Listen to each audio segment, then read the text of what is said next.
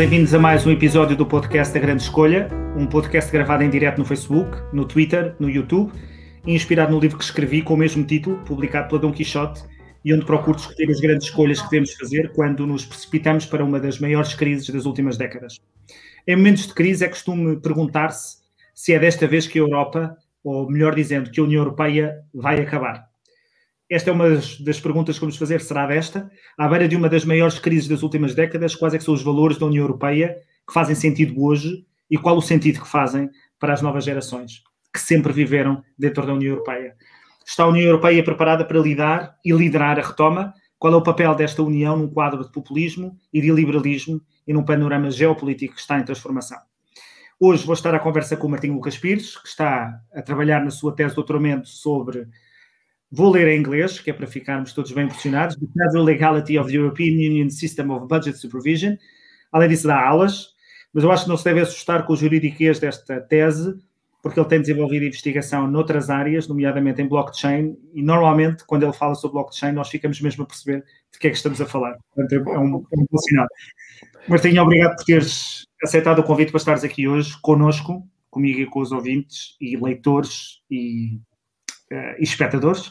Um, e se calhar começávamos mesmo pelo fim, quando esta pandemia começou e a crise começou a perceber, a crise económica eh, que viria aí, um dos primeiros comentários foi isto é a prova de fogo para a União Europeia, é desta que a União Europeia vai decidir ou vai mostrar se consegue sobreviver, se faz sentido, ou se não, ou se é um produto uh, obsoleto e em extinção. Já passou algum tempo, Uh, e há sinais contraditórios. Por um lado, essa pergunta já não se faz tanto, por outro lado, o programa de vacinação parece não estar a correr da mesma maneira que estão a correr os programas de vacinação dos Estados Unidos ou do Reino Unido ou de outros países. Começávamos talvez por aí. Achas que nesta pandemia a União Europeia está a dar provas de vida ou está apenas a adiar uma discussão que normalmente se tem um, ah, ciclicamente sobre a Europa, que é sobre o seu fim? Em primeiro lugar, muito obrigado, Adolfo, pelo convite. É um gosto estar aqui falar sobre grandes escolhas uh, nos grandes temas uh, da atualidade.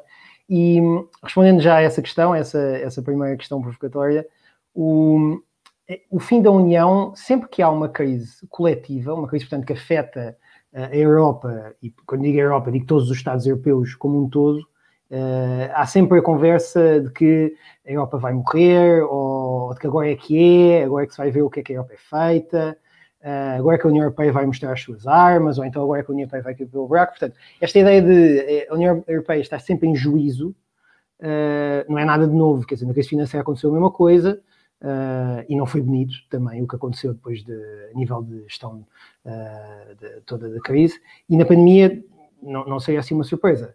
Um, as coisas durante seis meses, se calhar, não correram não tiveram assim grande problema quando aconteceram. O grande, o grande desafio seria, sobretudo, a coordenação, não é? De uh, aberturas, encerramentos de fronteiras, uh, relação também de transporte de medicamentos e, sobretudo, a questão das vacinas. Uh, a questão das vacinas não está a correr assim tão bem como parece, mas quer dizer, a questão das vacinas não é a única coisa que está que, que, que a União Europeia trata e não é a única questão que a União Europeia está a tratar neste momento relativamente a questões de saúde pública ou até com outras questões uh, como o mercado digital ou, ou assim. O, às vezes tendemos a olhar para coisas muito pequenas, somente coisas que a União, não é coisas pequenas, a vacina é uma coisa bastante importante, mas para coisas que a União nunca tinha tratado, nunca tinha tratado e está a tratar pela primeira vez, em coordenação com todos os Estados-membros, e vemos um bocado a, falha ou, o falhanço que aí está a dar como um sinal de uh, perda, decadência, de, de pouco significado. Mas a verdade é que, apesar de tudo, conseguimos uma vacinação Uh, conseguimos contratos de vacinação para todos os Estados-membros, conseguimos, alguns Estados-membros, como por exemplo o nosso, outros Estados mais pequenos, até se calhar não teriam tido esse benefício uh, se não fosse a União Europeia. Uh, e tem existido um grande problema no caso da distribuição das vacinas e, e como elas estão a se relacionar, mas também, e aqui é uma coisa que se calhar vai ser um, também uma, uma série de respostas que nós temos de dar, que é, muitas vezes temos esta ideia que a União Europeia são uma camada de tecnocratas em Bruxelas, de técnicos bastante formados, bastante competentes, mas na verdade a União Europeia também é composta pelos seus próprios Estados-membros e os seus próprios Estados-membros também têm uma grande, um grande papel, eu diria, tem um papel decisivo na forma como a União desenrola. Em primeiro lugar, que políticas é que a União vai tratar, e em segundo lugar, que, como é que a União vai tratar essas políticas. Até porque, não só do ponto de vista legislativo, mas também do ponto de vista prático, não é? Quem vai aplicar e quem vai exercer isto vão ser os Estados-membros.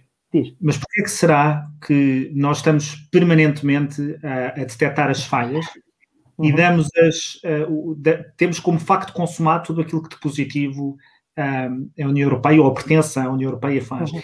Achas que há uma noção clara do que é que são, o que é que é o, o cabaz uh, a que temos direito por pertencermos à União Europeia? ou, ou não. Ou as pessoas, sobretudo as novas gerações que sempre nascer, que nasceram e viveram sempre na União Europeia, dão por adquirido tudo aquilo que ela nos possibilita. Porquê é que tu achas que existe este, esta permanente exigência? Olha, eu acho que tem que ver, eh, acho que a resposta é relativamente complexa. Eu diria, começaria por falar de. Eu acho que a partir de Maastricht, eh, a partir do Tratado de Maastricht em 92, que foi quando, de certa maneira, eh, há um, um aumento grande de, de, não só dos poderes da União Europeia, mas também da sua missão. De repente passamos a ter uma comunidade económica que esteja apenas, no papel pelo menos, limitada a abrir fronteiras económicas, a facilitar a distribuição de meios de produção, de circulação de uhum. trabalhadores, e passamos a ter uma união política que, de repente, existe um, uma cidadania europeia, existe uma moeda única, uh, existe uma política de segurança comum, de repente a União Europeia preocupa-se também com políticas de asilo, e, no fundo, aumentar esta, digamos assim, esta, esta sua missão política, uh, isto também causou alguns problemas na forma como a União Europeia, ou seja, alguns Estados-membros, logo à, à partida também, como o Reino Unido, mas também a Dinamarca, começaram logo a demonstrar alguma suspeita sobre este aumento de competências, e as próprias populações também não perceberam porque é que de repente uh, temos uma, uma instituição que está em Bruxelas que tem poder para, to para, tomar decisões sobre estas matérias que são muito importantes, não é? Basta pensar na moeda, que tem um papel importantíssimo do ponto de vista da redistribuição de recursos, uhum. uh, até pelo que afeta, se calhar, às vezes diretamente, outras vezes indiretamente, pelo que afeta depois também na política económica dos Estados. Um, e essa decisão está a ser feita fora, não, não nos campos uh, que eles estão habituados, que os cidadãos estão habituados, que é uh, nos seus países, nos seus próprios Estados. Um, e depois há outra coisa que está relacionada um bocado com aquilo que dizes, que é um, por exemplo, se vamos a ver sondagens, eh, estava a ver há cerca de duas semanas os Eurobarómetros, até para uma coisa que tenho de escrever na tese, e se vamos a ver a opinião pública europeia no geral, tem valores de grande apoio pela União e, e acha que o seu país beneficiou por estar na União Europeia. Uh, acha que o seu país está bem na União Europeia, acha que, acha que o seu país não estaria pior se estivesse fora da União Europeia. Uh, isto no global. Pois há Estados, alguns Estados têm alguns valores um bocadinho mais diversificados, como sempre, a imagem não é, não é a partir branco, não é? Mas, mas no geral, há um grande apoio da União. E acho que tem que ver um pouco com esta ideia de, por um lado, temos esta grande instituição que tem grandes poderes e tem, digamos assim, horizontes muito importantes, mas que uh, a forma como os faz, a forma como os deve fazer, o próprio processo como decide sobre as coisas, levanta-nos alguma dúvida e isso também nos coloca alguma suspeição, não é? Especialmente para, uh, porque parece-nos retirar algum poder que nós teríamos aqui uh, no, nos nossos Estados. Uhum. A segunda coisa tem um bocado a ver com isso, de nós aceitamos que a própria União já é um, um eu nunca uso, prometi a mim mesmo que ia usar poucas palavras em inglês ou tentar traduzir o máximo aqui, mas vou usar uma francês, um fait accompli, não é? Que não, Sim. algo que já, que já está estabelecido, ah, porque aquilo que é a missão da União no início de tudo, a missão de impedir a guerra, de impedir uma, totaliza, uma totalização da Europa uhum. por um Estado por, ou por um grupo de Estados, mas apenas por. Uh, e, portanto, criar um sistema de interdependência entre todos, organizado, uh, já desapareceu um bocado, não é? Para, para, para a minha geração, por exemplo, uh, eu nasci sempre com a União Europeia, nunca foi uma. Não, não me lembro de uma vida sem a União Europeia existir eu acho que essa parte de. E são, é um feito extraordinário que, se nós olharmos para a história, percebermos as décadas de paz e as décadas de prosperidade que temos tido, com todos os problemas que, que possam existir e que não é comparável a outra. A Europa de nações sempre foi eh, foco de conflitos e de guerras, e portanto, uhum. estas décadas de prosperidade e de paz é algo que nós damos como adquirido, mas que, e, e muitas vezes não, não, não damos os créditos, não uma burocracia qualquer, mas há circunstâncias dos Estados terem tornado interdependentes, como tu dizes, e é essa, inter, é essa interdependência que ajuda muitas vezes um, a criar estes canais de comunicação e de paz. Mas levantaste aí uma questão que eu acho que ela é muito, uh, ela é muito pertinente e, e, e ela já nem é só a nível europeu, é mesmo a nível global, quando grande parte dos fenómenos que alteram a vida das pessoas têm neste momento uma escala mundial ou global. temos uh, uma situação fiscal internacional em que as empresas conseguem fazer planeamento fiscal, legítimo e ilegítimo. Uh, temos grandes empresas que são maiores do que os Estados e uh, têm monopólios digitais que são verdadeiros poderes que não, cuja regulação nunca pode ser feita com um Estado, dois Estados, nem sequer com os 20, 27. Temos o problema das alterações climáticas, que é um problema global e que exige governança uh, uh, transnacional. E, portanto, por um lado, as pessoas sentem que a sua vida está a ser afetada por realidades nas quais os seus governos não dizem nada. Eu acho que isto é um, uh, gera uma apreensão grande que os populistas aproveitam muito bem. É? Esta sensação de, de, solidão, de estarmos, de estarmos abandonados, de ninguém querer saber de nós. Portanto, e e como é, que, como é que isto se pode resolver? Eh, como é que este problema de governação, eh, eh, no sentido em que as pessoas continuem a sentir legitimidade nas pessoas que efetivamente estão a decidir qualquer coisa que lhes vai ser essencial nas suas vidas? Esta é uma questão que sempre se colocou na União Europeia, mas que agora tem uma dimensão ainda mais, ainda mais transnacional. Sim, eu diria, ou seja, o, o, sempre houve ou sempre existiu uma certa inter, interdependência entre Estados na história, não é? Quer dizer, a ideia da soberania como um valor absoluto eh, só existiu nos livros, não é? Os Estados sempre tiveram alianças, sempre tiveram acordos uh, comerciais, militares, quer dizer, e, e, é verdade, quanto mais a interdependência aumenta, e o comércio, a globalização acelerou a interdependência de uma maneira tal, uh, que as respostas têm, têm de ser cada vez mais comuns há aqui um risco que é, eh, e normalmente fala-se muito disto, da, e até se fala até em teoria política e em direito, da questão do déficit democrático da União Europeia, uh, para, e, e de, para justificar um bocado essa ideia também do distanciamento dos decisores face ao, uh, aos sujeitos dessas decisões, não é? aos uhum. cidadãos. Mas há uma coisa que, mais uma vez, volto aqui a um ponto que falei no início, que é, há um papel também muito grande que os próprios Estados que fundam a União Europeia têm nesse aspecto, que é a União Europeia nasce de tratados feitos por Estados, acordados, os tratados, unanimemente pelos próprios Estados que assinaram. Em que, portanto, decidem, vamos colaborar para resolver estas medidas, que são problemas comuns, uh, em, nos quais está as alterações climáticas, nos quais está uh, o mercado comum, nos quais está uh, políticas de, financeiras, quer dizer, e vamos resolver isto em comum até em instituições comuns. agora, é preciso também que nós assumamos depois, dentro do, dos nossos locais, dentro da, dos nossos países, e aqui eu digo nós, os governos nacionais que também participam neste processo, etc., a importância também da questão política de termos aquilo lá. Porque eu também, eu acho que às vezes o problema é, um, podia ser, mais pode ser feito para melhorar a transparência uh, e a relação entre a União Europeia e os cidadãos? Sim, há. Há muitas decisões que podem uh, ser publicadas, muitas razões podem ser, especialmente nos órgãos de caráter mais executivo. Mas ao mesmo tempo, também acho que seria bom trazer a União Europeia para o debate político nacional, mais do que aquilo que ela é. Por exemplo, na Alemanha, uh, não há campanha presidencial, ou campanha para chanceler, neste caso, campanha para o governo uh, federal, que não tenha nenhuma questão, que, que, não haja um debate sério sobre as questões europeias. É um dos pontos altos da campanha. No Reino Unido, que, que, já, não faz, já não faz parte, mas que em muitos, em muitos casos é um grande exemplo até de lidar com, com isto. A questão europeia também é uma questão de debate nacional. Uh, feroz, uh, tenso, mas, é, mas debatia-se. As pessoas sabiam o que é que estava, ou, ou, pelo menos podiam ter acesso a essa discussão nacional. Em, em muitos Estados, isso não acontece, não é? A União, por exemplo, em Portugal, Uh, e isto até é um ponto até mais ou menos Portugal é um caso eu acho um, é um case study interessantíssimo uh, sociológico sobre a sua relação com a União Europeia porque somos dos Estados que têm uma opinião mais favorável da União somos Estados que mais querem a União estou a falar de dados de, lá está de, do Eurobarómetro uh, e ao mesmo tempo somos dos Estados que votam menos nas eleições para o Parlamento Europeu que é, é o momento em que nós podemos de facto eleger representantes para, para o processo político europeu e portanto ter uma palavra a dizer no processo político europeu diretamente. Um, e no debate público em, em, Portugal sobre a Europa, normalmente só referimos a Europa em, relativamente a uma questão. E essa questão é dinheiro. Financiamento, uh, déficit, uh, em termos disso. Nunca entramos no papel de o que é que a Europa está a perseguir, o que é que seria bom que nós pudéssemos participar e levar como agenda para a Europa.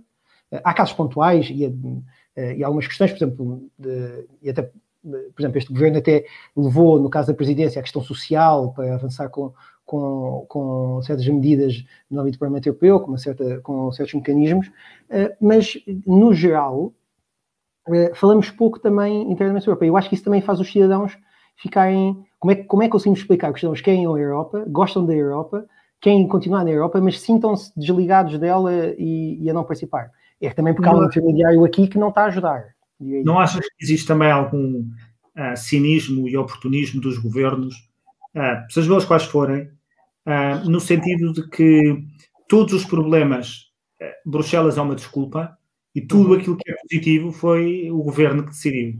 E, portanto, nunca acabamos por reconhecer ao certo o papel de Bruxelas, e por Bruxelas, e, e referes bem, são todos os Estados, porque Bruxelas não é, uma, não é um ente único, uh, acabamos por ouvir muitas vezes falar de Bruxelas com as imposições, às quais muitas vezes Portugal deu acordo, uhum, uh, e não uhum. pelos, por aquilo que, aquilo não, que ela traz.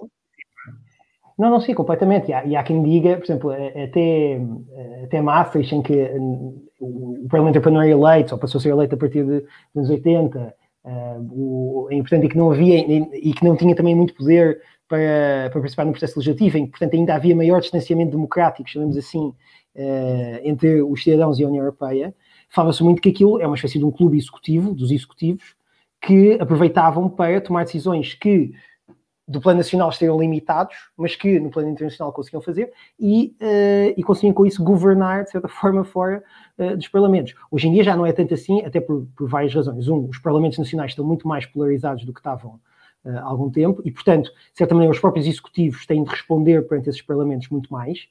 Uh, uhum. Isso acaba por trazer também um debate, uma outra questão. Agora, como temos também válvulas, chamemos assim, como a subsidiariedade, que permitem que os parlamentos nacionais conheçam essas medidas, isso acaba também a limitar um bocado esse registro executivo, mas há um bocado, há um, digamos assim, um spin público, como dizes, muito grande. E eu diria que não é só no sentido dos partidos do governo também muitas vezes uh, com coisas de, de, oposição também nisso, não é?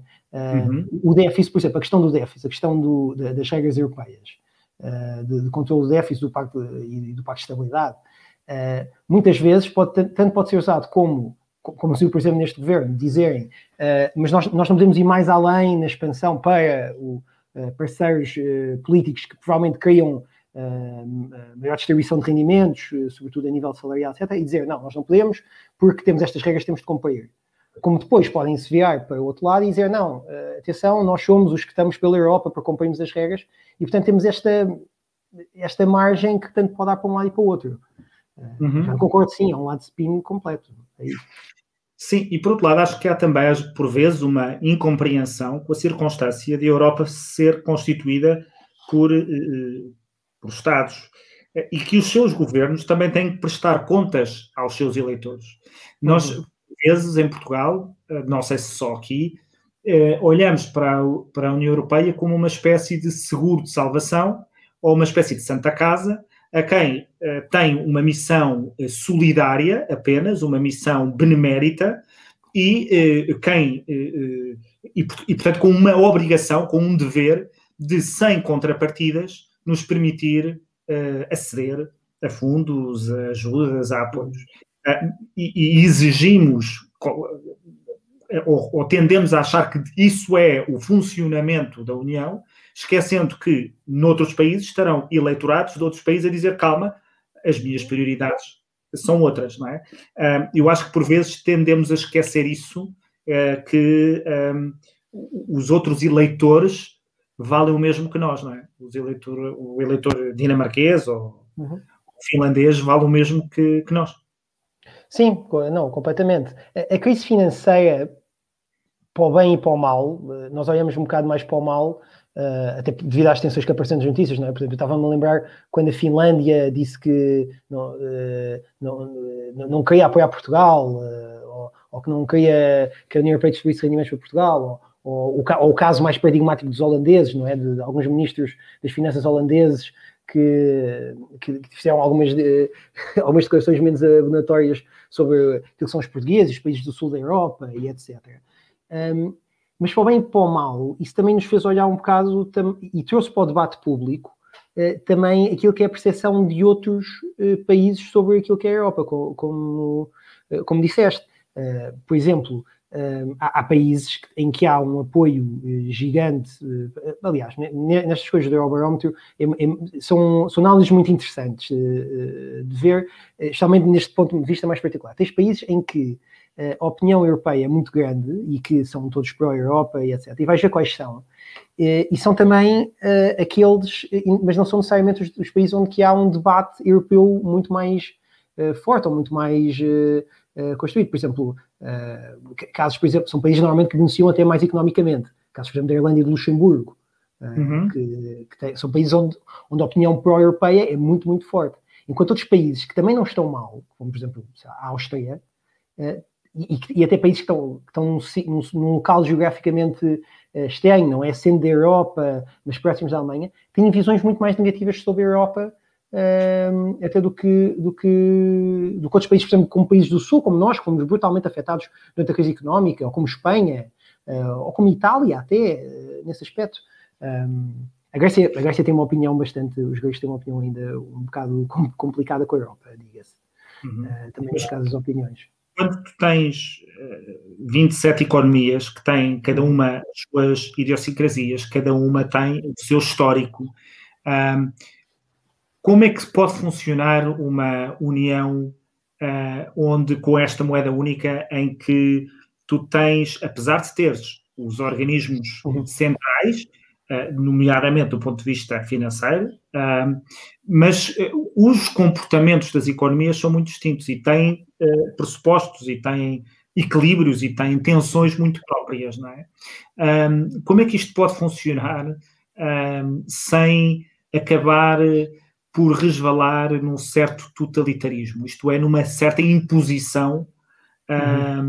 aos Estados para fazerem coisas, porque eh, acaba por ser, eu estou a fazer aqui de advogado do diabo, gostava uhum. só de clarificar uhum. isso, um, acaba só por ser um pouco um, a regra da, da, da, unanimidade acaba por uh, ser muito criticada porque impede avanços, mas ao mesmo tempo um, uh, largá-la seria uhum. permitir uma maioria de Estados, às vezes até mais populosos ou mais ricos, impor a outros uh, políticas e decisões.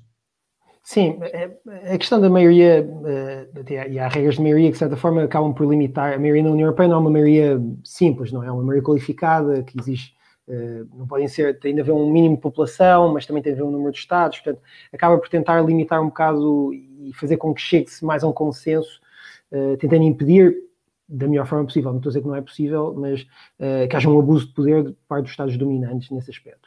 Mas, mas mas sim, como é que. Eu acho, eu acho que, mais uma vez, uh, e, e, atenção, eu não quero aqui passar a ideia de que sou o, o pró-Europa total e que não há erros uh, na tecnocracia e na burocracia europeia, porque há e, e houve. Uh, mas, mas vou voltar a tocar um bocado nesta tónica por este sentido que é quando, quando houve o acordo da própria União Europeia, da própria União Económica e Monetária, um, um acordo acaba também por dar uma certa responsabilidade, não é? Ou seja, eu acordei em comprometer-me a fazer uma coisa, a realizar um objetivo, uh, para, uh, para, tentar atingir um certo uh, resultado. e a única forma, e, e, um acordo de harmonização ou unificação de políticas públicas, ou de sejam políticas económicas, políticas sociais, etc., implica sempre um compromisso. Ou seja, implica que eu vou sempre ter de perder uma certa autonomia para tentar atingir algo que provavelmente não vai ser o meu ideal, não é? Aqui estou a falar se calhar um bocado do ponto de vista racional económica, não vai ser o meu ideal, mas se calhar vai ser o melhor que eu consigo, vai ser uma coisa que eu vou ter uhum. melhor do que tinha anteriormente. Um, e portanto, quer dizer, ou seja, é necessário, e, a, e a União Económica Monetária pedia um esforço também aos Estados-membros. Podemos criticar, e acho que até devemos criticar, se esse esforço era. Uh, se se podia atingir, se é um esforço razoável que os Estados membros deviam atingir dentro daquelas condições, dentro daqueles parâmetros, ou não. Até porque houve Estados que, e estou a falar até de Estados grandes, que durante um certo período, França e Alemanha, por exemplo, não cumpriam com as regras orçamentais uh, antes da crise financeira. Como é, como é, que dizemos isso às pessoas, não é? Como é que nós explicamos aos portugueses, aos gregos, uhum. ou, que nos estão a ser impostas regras que os próprios países uh, que, nos, que nos impõem a não as cumprem? Claro, claro, é, é, é, esse é o problema, ou seja, esse é o problema das, da, da, questão das regras. É, é, é, bom ver, depois da verdade, também não nos aplicaram a nós uh, e, à, e à Espanha, não é? uh, depois do período, uh, logo a seguir ao período da Troika, houve um início de um, de um, de um de déficit excessivo, que depois não avançou, uh, uhum. foi votado que, que não havia, até por uma questão política, mas ao mesmo tempo pergunta-se isso, para que é que vale termos regras se as regras não são aplicadas, ou se as regras não têm esse sistema. E o grande, mas o grande problema tem a ver um bocado com, com isso, que é, nós temos uma união monetária, isto é um facto, nós temos, a união monetária tem, traz certas exigências de coordenação económica fortes. Isto é outro facto. Isto não, não é. Não, isto é ciência monetária. Não há nada. Uh, Leia-se quem se ler sobre, sobre este assunto, qualquer manual da União Económica Monetária, e é o que, e é, o que é necessário. Agora, uh, e para isso é necessário que essa coordenação exista. E para dizer existe coordenação, nós temos todos de perder um bocado alguma coisa e tentar ganhar com isso. E implica que todos os Estados cumpram. Só que enquanto tens a política económica e tens uma grande parte da política económica de redistributiva nas mãos dos Estados, uhum. os Estados também não querem perder esse lado, não é? Por exemplo, nos Estados Unidos, dando um exemplo de um, de um bloco, eh, não vou chamar de, de, uma entidade federal, para não, quero, eh, não, não, não, vou entrar numa discussão político-teórica sobre o federalismo aqui, mas dando um exemplo de um bloco político semelhante à União eh, estruturalmente, caso dos Estados Unidos. Os Estados Unidos têm um orçamento federal bastante grande, muito maior que o da União, que faz transferências para os orçamentos dos Estados. Portanto, os Estados, quando estão e os cidadãos desses Estados sabem que há uma parte do financiamento que vem para os seus orçamentos que vem dali. Tu cá não tens isso. O que tens, tens os fundos, não é? Portanto, em que o dinheiro vai, é administrado depois pelo Estado, mas vai diretamente para as empresas. Portanto, o Estado distribui os fundos, mas na realidade não é capital uh, do Estado, está fora da operação do orçamento, assim, em grande uhum. parte. Tiveste, durante a Troika, uh, durante a intervenção, aí necessariamente um reforço orçamental que vinha uh, daí, uh, mas não tens também esta relação direta, e depois também não tens outra coisa, não é? Para, para, ajudar isto tudo, que é, tu não pagas impostos para a União Europeia, como os Estados Unidos pagam impostos federais, não é? E, portanto, esta noção também de, há um bocado aquele, o, o Jefferson, de, agora não sei se o Jefferson dizia isso, agora não estou a lembrar quem é que era, ou era o Madison, que dizia a ideia do, no, mas é aquela ideia do no taxation without, without representation, não é? De, uhum. de certa maneira, também o poder de, de, de conseguir uh, investir nisto, ou seja, ter um instrumento que eu sei também que é meu e que eu pago para isto. Isto é uma visão um bocado economicista cínica, mas também acaba por fazer algum valor isto. E como os Estados-membros não abdicaram também dessa política económica, uh, da gestão dessa política económica redistributiva, isto acaba também por dar aso a estas questões. Um, um político nacional vai pensar, eu quero ganhar votos, visão altamente pragmática e cínica, eu quero ganhar votos, eu vou utilizar a minha política económica da maneira que eu vou achar melhor para isto. Claro que agora, com as regras etc., isto está a limitar-se um bocado mais, já não é possível fazer assim tanto. E portanto vamos ter que avançar cada vez mais para esse. Para Mas a sensação que eu tenho é que vamos avançando como uma. Olha, como uma espécie de uma geringonça, no sentido preciso do termo, não no sentido que lhe damos uhum. agora, em que, sem termos todas as. Eh, eh, sem termos todos os instrumentos que era suposto termos para avançar, e vai-se avançando. E vai sempre uhum. avançando sem os instrumentos. Portanto, avançou-se para uma uhum. moeda única, são os, os instrumentos necessários, eh, uhum. e depois constantemente uh, uh, a lidar com os efeitos secundários daquilo que, daquilo que, que criámos, não é? E, portanto, uhum. faz. É uma espécie de um, de uma, de um, um puzzle que não é que faltam peças e que não consegues cumprir. Portanto, o, o máximo que tu podes é ir ficando com a aparência de qualquer coisa. Uhum. É um pouco a sensação que é, estamos a tentar forçar algo que é difícil de existir se não for de forma eh, quase totalitária, que é impor a 27 Estados, que têm economias uhum. muito distintas, com problemas uhum. muito distintos, que eleitorados distintos, com parceiros sociais distintos, com eh, vícios uhum. distintos, a uma uniformização que acabará sempre por ser um, totalitária, ou pelo menos, totalitária é uma palavra forte, mas acabará sempre por ser autoritária uh, e, de uhum. serem. Uhum. portanto, isto gera uma, uma, um foco de tensão permanente em momentos de crise. Ou seja, uhum. enquanto o mundo funciona, uh, ou estamos mais ou menos em tempos de prosperidade, estamos todos uhum. satisfeitos. Quando uhum. há momentos de crise, é para, esses, uh, para essas falhas que nós apontamos e depois arranjamos sempre culpados. Não? É? O culpado externo é sempre. O culpado externo é sempre muito fácil de ter, não é? Um, mas o que é que se para, para, para podermos concretizar, já, já falámos durante esta primeira meia hora sobre um bocadinho sobre a gestão uh, e a crise e a União Europeia, como é que isto se pode organizar. mas agora, se calhar, íamos voltar um bocadinho mais para a política, porque vivemos de facto tempos uhum. de questionamento sobre tudo. Quais é que são para ti os valores políticos da União Europeia? O que é que para ti caracteriza a União Europeia? O que, o que caracteriza a União Europeia é, é confiança.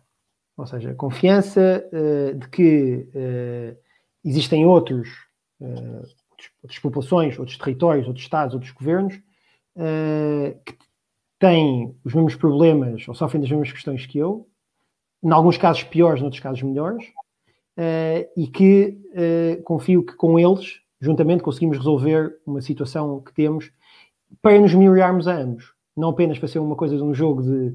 Uh, e até não, e não numa, numa coisa cínica, mais do que melhorar-nos e mais do que sobrevivermos, não é? Neste mundo cruel global em que, em que estamos, construímos até alguma coisa, em primeiro lugar, nossa, boa, que traga benefícios para todos. Quando eu penso na União Europeia, penso nisso. E não só numa ideia de paz, no sentido de segurança, de não haver conflito, mas paz no sentido verdadeiro do termo, não é? Ou seja, uma paz progressiva uh, de bem-estar, desenvolvimento, de liberdade, de, de apoio, de confiança. portanto, se eu tivesse os valores da União, são esses. Se quiser os valores legais da União, abro o tratado e já te digo. Não, claro, não, não. não. Mas sobre a questão política, vamos. Mas achas que sobre, há uma sobreposição entre União Europeia e democracia liberal? Ou, ou há espaço na União Europeia para uh, outras fórmulas de organização uh, política dos Estados-membros? Um, olha, uh, é uma ótima questão. Um, eu, eu, acho que a União Europeia começou claro, eu acho começou claramente, acho que é um bocado inegável isto, como uma, como uma ideia de uma economia de mercado aberta, uh, de uma sociedade também liberal, quer dizer, vamos ver, ou seja, eh, não tanto com uma ideia uh, redistributiva, volto a esta palavra, temos usar também so social, de apoio social, uhum. apesar da questão social, por exemplo, a coordenação das políticas sociais esteve desde, esteve desde Roma, está também no Tratado uh, de Lisboa hoje em dia, quer dizer, também sempre foi uma preocupação, até devido ao crescimento económico e devido uh, às desigualdades que isto ia colocar também em Estados-membros devido aos fins sociais.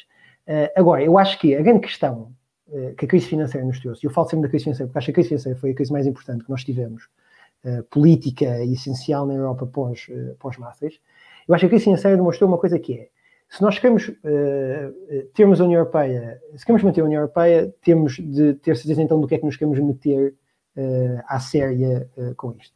E uma das coisas que temos de ter também é se calhar que a União Europeia possa também tomar políticas uh, redistributivas, não é? A, União Europeia também nos possa ajudar do ponto de vista social uh, e não só ser apenas um veículo para financiamento empresarial, para financiamento uh, ou, ou, ajuda no final do dia do déficit, etc.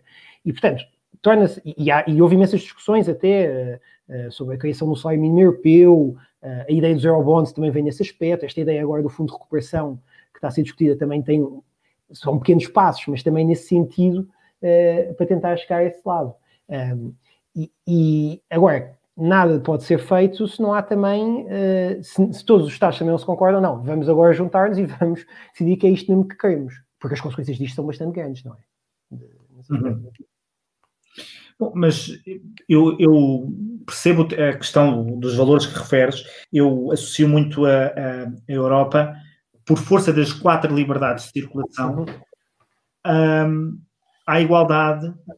Um, sim. Desculpa, não, é, é, é, só dizer, porque é, e esta é a própria ideia de redistribuição vai implicar também a ideia de permitir uma visão mais, um, não diria socialista, não é? Porque vamos ter uma opinião no mercado, mas mais, mais Estado social, de uma criação de uma espécie de um Estado social europeu mais claro do que aquele que existe hoje em dia, uh, nesse aspecto. Apesar de tudo, a União Europeia hoje em dia, ou a missão económica de liberdade, de um mercado mais aberto, de um mercado mais preocupado só com a concorrência nesse aspecto, eu acho que está cada vez mais a perder-se. Mesmo a intervenção que a União está a ter neste campo da pandemia está a demonstrar isso, não é? Uhum. Certo. Então, eu ia fazer uma pergunta, mas eh, paro essa pergunta e, e, e, e, faço outra. É porque nós, eh, quando falamos aqui de modelo social e de Estado social, de políticas redistributivas, que é daquilo que estás a uhum. falar, eu tenho-me queixado muito que nós discutimos demasiado políticas redistributivas, que têm o seu enorme papel, mas uhum. discutimos muito pouco políticas de criação de riqueza. E uhum. a sensação que, te, que, tenho é que somos um país que não consegue criar riqueza suficiente. Uhum. Um, se nós comparar, e depois, isto não é nenhum fado, porque se nós olharmos para países que começaram numa circunstância muito pior do que nós, os países bálticos são exemplo. Eu refiro no livro a Estónia, no começo do século, deste século, tinha um PIB 40% abaixo do nosso, neste momento já vai com um PIB 7% acima do nosso, per capita. E, portanto, nós estamos permanentemente a discutir a redistribuição sem discutir a criação de riqueza. Eh, e estamos a ficar para trás em todos os índices de competitividade.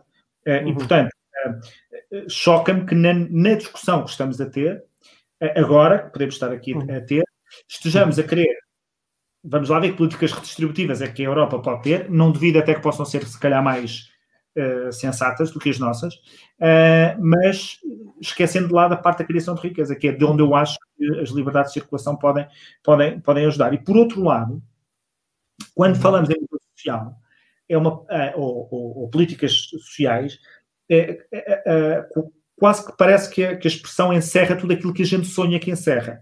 Mas se formos ver os modelos sociais escandinavos, vamos uhum. provavelmente ficar surpreendidos em Portugal com a regulação do mercado de trabalho que lá existe, ou com uhum. uh, uh, o enquadramento fiscal das fortunas ou, dos, ou, dos, ou das, das empresas e, e, e, de que forma é que elas são tributadas muito abaixo daquilo que é tributado uh, em, em Portugal. Isto para dizer que me faz confusão cá em Portugal que não exista um maior reconhecimento sobre o nosso fracasso, sobre uhum. as pelas quais estamos a ser ultrapassados diariamente por outros países. E que, agarrando-nos à, à, questão da redistribuição, uma vez mais estejamos a pensar, venham vocês aqui redistribuir aquilo que nós não conseguimos uh, criar. Claro, claro, claro. Claro, eh, percebo, percebo esse ponto. Um, uma questão é, mas aí, por exemplo, aí podemos falar mais de de um falhanço português, do provavelmente um falhanço europeu, não é? Porque as regras, porque as regras estão lá e, e estão, e estão aí estabelecidas, e também de um lado de que o processo de integração europeia, lá está, uh, ao controlar, ao permitir uma certa autonomia também uh, de gestão económica, digamos assim, e também de gestão social aos Estados, uh, permitiu também uma opção que, que alguns Estados fizeram, faça outros, que se quiseram liberalizar dessa maneira. Agora, de um lado, podemos. Mas, mas, mas, mas, é, é, a União Europeia é um espaço, é um, é um instrumento, não é? Para além de muitas outras coisas, mas como tu usas as oportunidades que a União Europeia te abre, é, com, é uhum. contigo, é com cada Estado. E aquilo que, de facto, uh, podemos ter é comportamentos assimétricos, não é? Estados que aproveitam uhum. muito mais, uhum. se preparam e, e, e, dominam e lideram, e outros uhum. que ficam para trás. E, portanto, acaba por ser compreensível que determinados países olhem para outros e dizem, pá, vocês todos tiveram as mesmas oportunidades e não venham com a desculpa de que uns países são mais pobres do que outros, porque há países mais pobres que estão uh, a dar cartas, não é? Sim, e não sei, vamos olhar um bocado para a questão, por exemplo, americana mais uma vez, que também tens isto, tens uma desigualdade e uma assimetria entre Estados uh, e até tens uma competitividade entre Estados uh, uhum. mais agressiva do que era. Eu lembro uma vez, tinha uns colegas de, de mestrado que eram americanos, uh, que eu perguntei para onde é que eles queriam trabalhar. Normalmente os, os americanos queriam sempre, advogados, queriam sempre ou ir para a Califórnia ou para Nova York, porque são as ordens mais da maior mercado. E eles disseram, não, nós queremos ir para o Texas. Eu vou dizer, o Texas? Mas porquê é que é ir para o Texas? Eles disseram, porque o Texas está, é, é o sítio agora. É o estado em que está a crescer, onde está a dar dinheiro, e portanto é ali quando eles queriam ir. E havia esta competitividade e havia esta assimetria. O que é que havia depois também? Havia um, um orçamento federal que tentava rebalançar estas assimetrias. E o que é que, o que, é que acontecia? Os Estados que sofriam as assimetrias se sentiam, ah, se calhar, ou, ou onde as assimetrias são sentidas mais, mais gravemente, que não cresciam o suficiente, pensavam, pá, nós temos de arranjar aqui qualquer coisa uh, e temos de nos desenvolver de alguma maneira para conseguirmos atrair algum capital ou melhorar uh, para... Porquê? Porque ao serem pagos pelo Estado Federal, perdiam também certa liberdade orçamental. Porque uma, o Estado Federal o que faz é dar dinheiro, sim, muito bem, mas diz: este dinheiro é para ser usado nestes campos, neste campo e neste campo. E portanto, tu queres usar dinheiro para, uh, lá está, olha, uh, queres uh, dar para um certo fundo ou para uma certa questão? Não, não, não, não. Este dinheiro é só para este lado. E os programas são discutidos a nível federal. perdes autonomia, perdes, perdes imensa autonomia. Mas lá está, é uma decisão nacional de certa maneira neste aspecto. Uhum. Uh, portanto, eu, o que eu acho é, e mais uma vez volto para aqui, volto aqui para uma questão que é, eu acho que a discussão nacional e o papel dos governos nacionais na União é muito, muito grande. Nós às vezes, como, como, como usamos muitas vezes a Europa como desculpa para não termos mais ação, esquecemos daquilo que nós podemos fazer para tentar ter essa ação. E os Estados Bálticos fizeram, e uniram-se para conseguir, discutiram, tentaram formar-se com alianças, apostaram em certos setores para fazer isso, e outros Estados também fazem, não é? Portanto, os governos nacionais também têm aqui um papel de não só e, e, e de, não só de participarem no próprio projeto, lá, por exemplo, nós agora vemos a presidência portuguesa, não é? E, e discute-se muito mais a Europa, discute-se muito mais uh, as questões, ou, ou aparece muito mais também nos mídias, e o governo puxa muito mais para os mídias o que está a fazer lá. E até, até houve mais notícias recentemente, até na imprensa europeia, relativamente uh, aos usos de fundos, até uh, relacionados com, com a presidência portuguesa. Mas uh, também, quando não estamos na presidência, também se calhar fazia sentido chamar esses assuntos, chamar essas discussões, trazer essas discussões para o próprio Parlamento Nacional, trazer essas discussões para a própria opinião pública, porque isso também faz com que as pessoas percebam o que é que a Europa é possível e o que é que nós podemos também trazer. Sabe, por exemplo, uh, pensando o Carlos Guimarães Pinto, por exemplo, que estava, falaste de, de comparação com os Bálticos e coisas políticas liberais, etc. O Carlos Guimarães Pinto é uma pessoa que uh, não é o único, há outras pessoas que, que o fazem na, nas redes sociais e também no, nos mídias, que puxam exemplos de outros Estados uh, para, para ver o que é que eles estão a fazer e etc. se calhar, se o próprio debate político também puxasse para olhar para esses Estados, se o próprio debate político também dissesse temos decisões comuns, temos Estados que estão a fazer esta coisa, Estados estão a fazer outra, se calhar isso também podia ser interessante para puxar. Mas muitas vezes olhamos muito para. Nós temos os nossos programas políticos e são só uh, vamos fazer isto, vamos fazer isto, vamos fazer isto, vamos fazer isto, como se estivéssemos isolados, como se o que estivesse lá fora não contasse, os exemplos internacionais não contassem, uh, e não pode ser assim, não é? Quer dizer, já. Uh, se então, queremos muito, selet, muito seletivo, bem, é um pleonasmo relativamente à expressão, um, dos exemplos internacionais, que é, lês, uh, Berlim eh, vai congelar rendas, e tu dizes, estão a ver, congelar rendas é, é, é, é medida, não esperas para ver qual é o efeito, não esperas para ver se é mesmo isso ou se não é, não vais ler a lei. Finlândia, faz rendimento básico universal, era o que devíamos estar a fazer. Bom, depois é que vais ver que afinal é um projeto piloto, um projeto cheio de regras, que afinal não foi executado até ao fim. Portanto, por outro lado, também tens eh, uma certa procura, e, e, e, agora gostava destes próximos 15 e últimos 15 minutos, um aqui, há uma constante procura de soluções fáceis para problemas complexos, não é? De tudo se resolveria com rendimento básico universal. Tudo se resolveria se acabássemos com os paraísos fiscais. Tudo se resolveria se fosse proibido despedir ou se fosse proibido aumentar rendas ou o que quer que seja. E, neste, e nesta discussão e neste tempo que nós estamos a viver, em que todas as pessoas querem respostas muito rápidas, porque a vida é cada vez mais rápida, e querem respostas simples, o inimigo externo, globalização, ou União Europeia, ou outros países, é dos mais fáceis de, de, encontrar. E tu começas a ter dentro da própria União países com governos, era, era para aí que estava a ir há pouco, países com governos, no caso da Hungria ou da Polónia, que uh, exaltam os seus valores nacionais, não de uma forma uh, positiva, mas de uma forma negativa, para demarcar das influências externas que vêm contaminar aquilo que é uh, os verdadeiros polacos ou os verdadeiros húngaros. E, portanto, eu, aqui tinha duas perguntas. A primeira é se não achas que a União Europeia eh, tem sido uma presa fácil para estes discursos. Uhum. Basta ver que quando, chega, quando chegou a ajuda à Itália, dos chineses, houve mega operação de propaganda sobre aquilo que os chineses estavam a, a colocar a Itália na, de ajuda para combater a pandemia, e a União Europeia manda os seus fundos e manda os seus apoios e, enfim, é, é, é, é como o dia a dia, portanto ninguém, ninguém nota, e as pessoas quase, quase ficaram a achar que a China estava a ajudar muito mais a Itália do que a União Europeia. Portanto, se, se não há aqui, se ela não é uma presa fácil deste discurso, e depois é se há espaço dentro da União Europeia que envolve partilha de soberania, para tu partilhar soberania com pessoas que te consideram, ou com os Estados, uhum. Políticas e ordens constitucionais te acham que tu és uma ameaça, que és um perigo, que não te podes misturar, que tu não representas uh, a identidade uh, aceitável daquele, daquele Estado.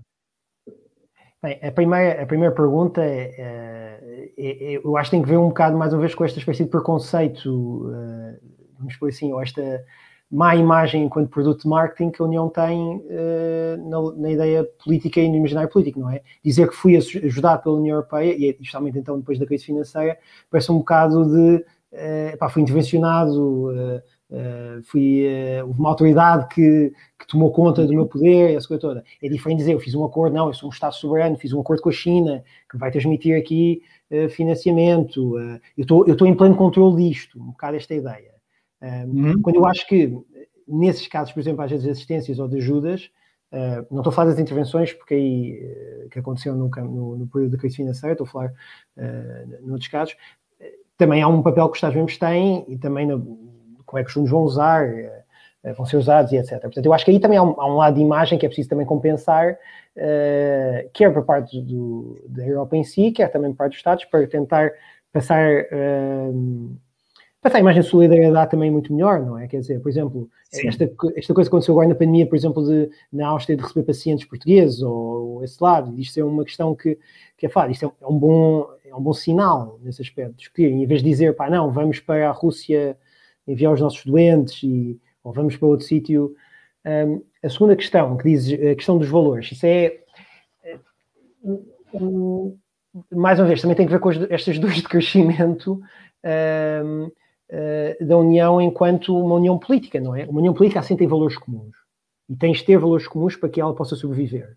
Quando há tensão de valores, uh, quer dizer, there's so much, só, só há tanto até onde é que podemos interpretar certos valores, não é? Quer dizer, não há, não pode haver uma visão diferente do Estado de Direito em que a independência dos juízes não é permitida, não é? Quer dizer, não, não que é posta em causa. Uhum. Não pode haver nenhuma dessas situações. Um, eu acho é que, uh, por exemplo, nunca ia voltar, mas, mas vou voltar a pegar no exemplo americano. Quando houve divisões de valores nos Estados Unidos, no início do constitucionalismo americano, houve uma guerra civil. Uh, não, não foi uma coisa bonita, uh, mas depois da Guerra Civil os Estados todos uniram-se, uh, de facto, foram para aquilo. Mas a minha pergunta é, ah, se pode, um pode uma União Europeia, Europeia. impor a um país uh, que tenha Estado de Direito? Se o, Estado, se o país assinou um acordo em que disse que respeita ao Estado de Direito, então as instituições que estão estabelecidas nesse acordo não podem dizer que ele tem que cumprir o Estado de Direito? Se ele não quer que o Estado direto, é uma coisa simples. Há o artigo 50. O, uhum. o Reino Unido mostrou como é que isso é. Sai. Nós, apesar de tudo, somos um clube que não, é, que não obriga ninguém a estar, ao contrário dos Estados Unidos, que mandam um exército, que mandam um exército para obrigá-los a estar.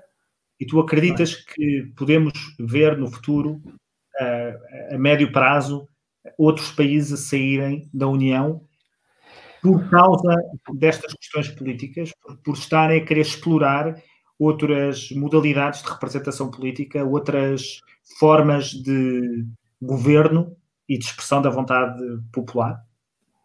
É, eu gostava que uh, os processos políticos nacionais nesses dois Estados-membros uh, acabassem por uh, impedir que uma situação dessas aconteça, não é? portanto, mas isto é, é um desejo, mais do que. agora, há um momento em que, uh, isto também está uma coisa que é preciso ter em conta, uh, puxando um bocado para o lado económico, a Hungria e a Polónia são dos países que mais recebem uh, da União Europeia, portanto, não são... e, portanto, até aliás, esta questão que houve quando foi assinado o acordo sobre o orçamento para os próximos seis anos e o plano de recuperação, que estava bloqueado pelo acordo húngaro e polaco, uh, por causa do regulamento do Estado de Direito, teve uhum. também um bocado a ver com, com esta situação. Um, e, portanto, uh, eu acho que quer a Polónia, quer a Hungria, e, ou pelo menos os seus líderes políticos, sabem da posição em questão, no sentido de que têm uma importância geoestratégica, não é? Estarem localizados ali entre a Europa e, a Rússia, ou entre a Europa e um bloco leste que já não é, faz dessa União, um, mas, mas também que precisam da União para sobreviver. Eh, nesse aspecto. Uh, e, portanto, há um limite em que isto vai ter que quebrar, ou seja, em que uh, ou a própria Hungria percebe, ou a própria Hungria e a Polónia percebem que nós também não podemos, para estar no clube e para beneficiarmos do clube, não podemos só estar aqui e fingirmos que podemos fazer tudo e mais alguma coisa, não é? Temos só limites. E o próprio clube também tem limites para aceitar e para fazer isto. Agora vamos, há processos políticos para iniciar o Estado de Direito, que eu acho que infelizmente alguns Estados-membros, e até Portugal também nesse aspecto, não têm sido sequer tão assertivos como poderiam ter sido quanto à Hungria e quanto à Polónia mas eu acho que vai acabar por acontecer. No, no, último limite vai haver uma discussão e vai ter que haver uma discussão de saída nesse aspecto. Uh, se, for, se estou a ver outros Estados a sair por outras razões, eu espero também que não, mas a partir do Reino Unido, nós vamos precisar ainda de uns anos para perceber o que é que vai, o que é, qual foi o impacto que a saída do Reino Unido e o processo de saída uh, deixaram na União e também quanto o Reino Unido beneficiou ou não uh, dessa saída. Mas como é que tu olhas para, sendo um europeísta, como é que tu uhum. olhas para a saída uh, do, do Reino Unido? Com pena, com pena. Uh, é que, o, o, Reino Unido é, um, é como eu digo, o Reino Unido é, uh, podia ser um europeísta contido, ou, ou, pelo menos com algumas reservas face à União Europeia, apesar de Churchill ter sido o primeiro a propor, ou um dos primeiros a propor a criação de, de uma União Europeia, num discurso em Zurique. Um, mas, uh, mas era, uh, eu acho que de, talvez até por, um, por uma certa visão britânica, uh, pragmática do, do, daquilo que é um, um jogo político, de, é, é, daqueles que levavam um bocado, apesar de todas as coisas, a sério. em que as questões, a discussão sobre se o dinheiro da União Europeia é válido ou não, se o acordo é válido ou não, se queremos isto, se não queremos, nós ao menos olhamos para, para eles como mal da fita porque parecia que vinham estragar a festa, não é? Mas eles levavam as coisas a sério, pensavam nas coisas, queremos isto, não queremos isto. Se isto é uma união em que todos participamos, podemos todos ter opinião, mas lá é isso, é uma questão de discurso público. E, e sim, pena por não ter, claro. Acho que a União Europeia fica mais pobre sem eles. Claro que sim, eu também acho, quer dizer, eu, eu confiava muito no Reino Unido para moderar alguns dos, dos, dos excessos. Um, uhum. eu, todas as pessoas que conheço que foram a Bruxelas ou foram trabalhar para Bruxelas, eu reconheço depois que há uma bolha que se cria ali um, é um bocadinho self-fulfilling, não é? E, e, e, portanto, é útil que existam países ou que existam movimentos que venham uh, dizer, calma, venham uma espécie de acender a luz para ver o que é, é que as pessoas estavam a brincar, porque há, de facto, às tantas, aquilo torna-se muito um, self-fulfilling, relatório sobre relatório, depois achas que se vai mudar o mundo e está-se a discutir imensas coisas e depois acaba por não, podemos estar a discutir coisas mais, mais úteis mas e, e, o papel do Reino Unido para mim eu acho que era, era muito importante, tenho, tenho pena, porque eu acredito claramente numa, num espaço maior do que o espaço nacional, onde haja liberdades de circulação uhum. e onde possamos aumentar as oportunidades para crescer e de prosperidade e de progresso e de cumprir com os nossos projetos de vida e felicidade. E as novas gerações não sabem o que é um, um, esta ideia de ter que ter passaporte para, para poder sair de Portugal e, que, e, e, as dificuldades que era poder fazer comércio, trabalhar, eh, ir a outros países. Não é? Eu acho que um exemplo que nós ainda mantivemos até há pouco tempo foi ter que pagar roaming no telemóvel e daqui a uns anos, quando dissermos às pessoas que tínhamos que pagar roaming no telemóvel, ninguém vai acreditar que houve tempos em que pagávamos roaming sempre que passávamos a fronteira de telemóvel, quando isso fazia, fazia pouco sentido, não é? Um, mas então, uh, para terminar, que eu tenho um, um programa para onde, para onde ir agora, um, se, achas que a, que a União Europeia esteve ou está à altura uh, dos desafios que estamos a viver agora, que são, por um lado, resposta à crise pandémica, por outro, resposta à crise económica que se vai seguir ou que já se está a sentir, e uhum. terceiro, estes iliberalismos que estão a chegar e que também estão a entrar dentro do espaço europeu, estás otimista ou estás pessimista? No fundo, é mais, é mais isso, relativamente à, à capacidade da União Europeia poder dar um sinal de vida. Eh, eu, eu sou um otimista por natureza. Até com o Benfica no estado em que está, eu sou otimista que as coisas conseguem se virar. É, eu otimista mesmo. Portanto, sou otimista e, e sou uh, e, e, acredito que, que as coisas conseguem resolver, porque acho que em, em muitos momentos, ou, uh, houve, houve, muitos momentos que a União Europeia, de certa maneira, uh, não cumpriu ou, ou, não concretizou aquilo que poderia ter o seu máximo alcance, dizemos assim. Mas, mas eu acho que a União Europeia tem capacidade, e os Estados-membros, enquanto parte disso tem capacidade para juntos conseguir resolver estes problemas que nos estão a enfrentar. Eh, e, e, acho que tem também capacidade de reconhecer as exigências desses problemas que estamos a enfrentar, que é o mais necessário. Eh, acho que há uma certa dificuldade às vezes, de coordenação e de agendas. Eu acho que a resposta à crise financeira que aí vem uh, vai ser um papel muito importante, vai ser um desafio muito grande. Uh, e a questão liberal também. Uh, mas, mas é o que eu digo, eu acho que, eu acho que os europeus, nós, os irlandeses, malteses, finlandeses e os, os outros 27 que, 27 países que aí estão, têm noção de que é a União e que a União é uma coisa boa. Portanto, eu acho que a partir daí já é um ponto bom para começar. Agora é bom também uh, sabermos o, pelo que é que queremos lutar com esta União Europeia, o que é que queremos que ela faça, o que é que queremos que ela seja. Uh, uhum. Se queremos que ela venha cá resolver todos os nossos problemas e que exigências é, e que risco é que isso traz, ou se queremos ter mais alguma palavra, queremos ter mais algum poder face ao que ela pode fazer e conseguimos também apresentar então as nossas soluções para isso. Isso é um, é um debate que eu acho que em boa parte está, está por fazer, não é?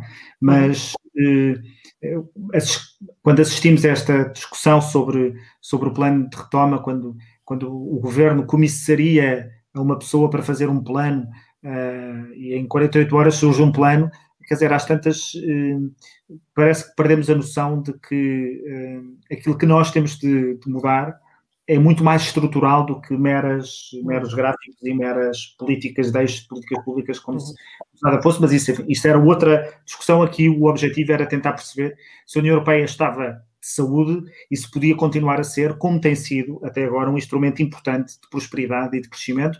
Eu não, costumo dizer isso muitas vezes, com a irresponsabilidade de tantos políticos, não só portugueses, se não fossem algumas das regras europeias, provavelmente nós estávamos uh, muito, muito piores. E, portanto, eu, eu modero o meu ceticismo uh, europeu com esta convicção de que sem, sem, sem a União Europeia, provavelmente, uh, tínhamos ido até à bebedeira final, é? em, muitas, em, em, muitas coisas. Nas estradas que não, nas estradas que não têm carros, nos, nos, aeroportos que não têm aviões e essas coisas que nós, que nós andamos a fazer.